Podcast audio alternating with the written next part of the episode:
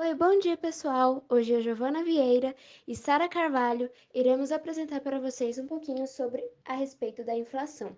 Será uma breve aulinha com os tópicos mais relevantes e reflexivos do tema abordado, tá bom? Então vamos lá! O que é a inflação? A inflação é a alteração, ou seja, o aumento no valor de um determinado bem ou serviço dentro de um curto ou médio prazo. Eu vou dar um exemplo para vocês. Quando o governo emite mais notas para cobrir seus gastos, é do pagamento de funcionários públicos, especialmente quando existe um aumento de salário. Essas pessoas elas acabam tendo mais dinheiro, enquanto todas as outras continuam tendo a mesma quantidade de dinheiro que antes tinham. Aqueles que recebem aumento de salário através da multiplicação da moeda competirão com os demais compradores. E por outro lado, apesar da oferta de dinheiro nessa economia ter aumentado, o número de mercadorias continua o mesmo. Bom, pessoal, então com isso eu vou mostrar aqui para vocês alguns tipos de inflação. Né? Vou explicar um pouquinho de cada um deles, os principais tipos de inflação.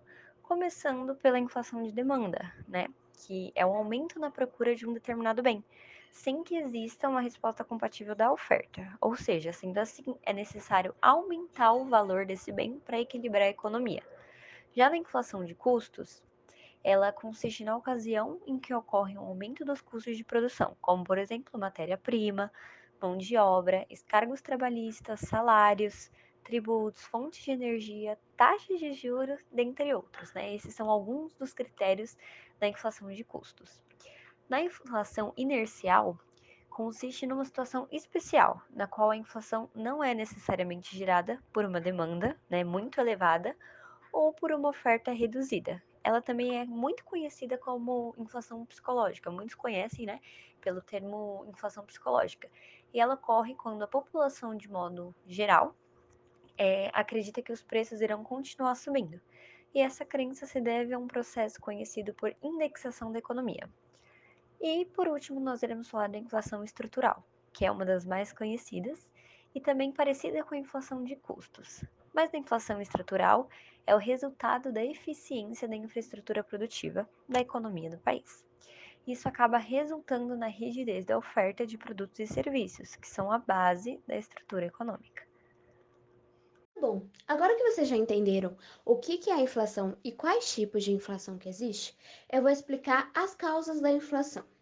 A inflação ela pode ter a causa monetária, ou seja, a impressão de dinheiro pelo governo.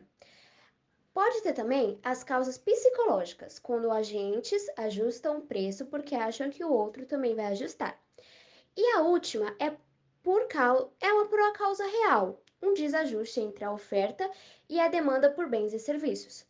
Ou seja, as maiores causas são lei da oferta e da demanda, a segunda, diminuição da oferta, a terceira, fatores naturais e a última, emissão de moeda. É, pessoal, conversa daqui, conversa de lá, explicação daqui, explicação de lá, mas vamos direto ao ponto, né? A pergunta que não quer calar. O que, que nós podemos fazer para vencer né, a inflação? Quais são os meios que nós temos para combater a inflação? A realidade é que são várias ferramentas. E a taxa de juros, por exemplo, é uma delas, mas não é a única ferramenta que nós temos.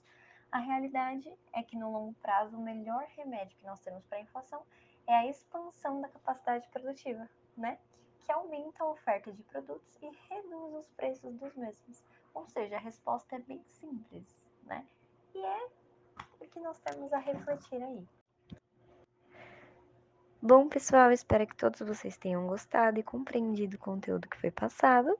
A ideia de hoje foi justamente mostrar para vocês que a verdadeira conclusão de tudo isso é que o aumento de compra da população significa o aumento da taxa de inflação. Então fica a dica aí, né, para todos nós refletirmos, pensarmos um pouquinho a respeito do tema. E qualquer dúvida é só nos procurar, estamos à disposição de vocês. Um ótimo dia a todos e bons estudos!